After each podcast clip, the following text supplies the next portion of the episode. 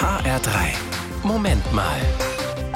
Morgen Weltgebetstag der Frauen. Das ist eine der größten sozialen Aktionen der Welt. Das ist immer am ersten Freitag im März. Da feiern Menschen in 120 Ländern gemeinsam Gottesdienste.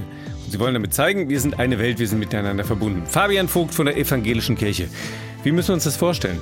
Na, der Weltgebetstag ist eine weltweite Basisbewegung und eine ökumenische dazu.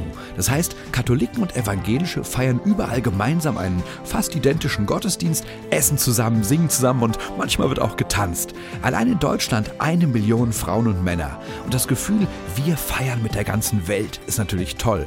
Es gibt übrigens jedes Jahr ein Gastland, dieses Jahr Simbabwe. Und deshalb werden die Weltgebetstagsfeste morgen stark von diesem afrikanischen Land geprägt sein. Das heißt, es gibt Lieder aus Simbabwe, Essen aus Simbabwe und auch Informationen über die Situation der Frauen dort. Und Simbabwe gibt so ein bisschen auch das Thema vor?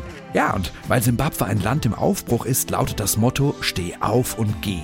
Das ist ein Zitat aus einer Jesus-Geschichte. Jesus kommt zu einem Mann, der seit 38 Jahren krank am Boden liegt. Und diesem Mann sagt Jesus, wenn du wirklich gesund werden willst, dann steh auf und geh los. Die Frauen in Simbabwe sind überzeugt, du brauchst manchmal jemanden, der dir aufhilft, damit du auf eigenen Füßen stehst, loslegst und eine schlechte Situation zum Guten veränderst. Darum geht's morgen am Weltgebetstag. Moment mal in HR3 mit Fabian Vogt von der Evangelischen Kirche.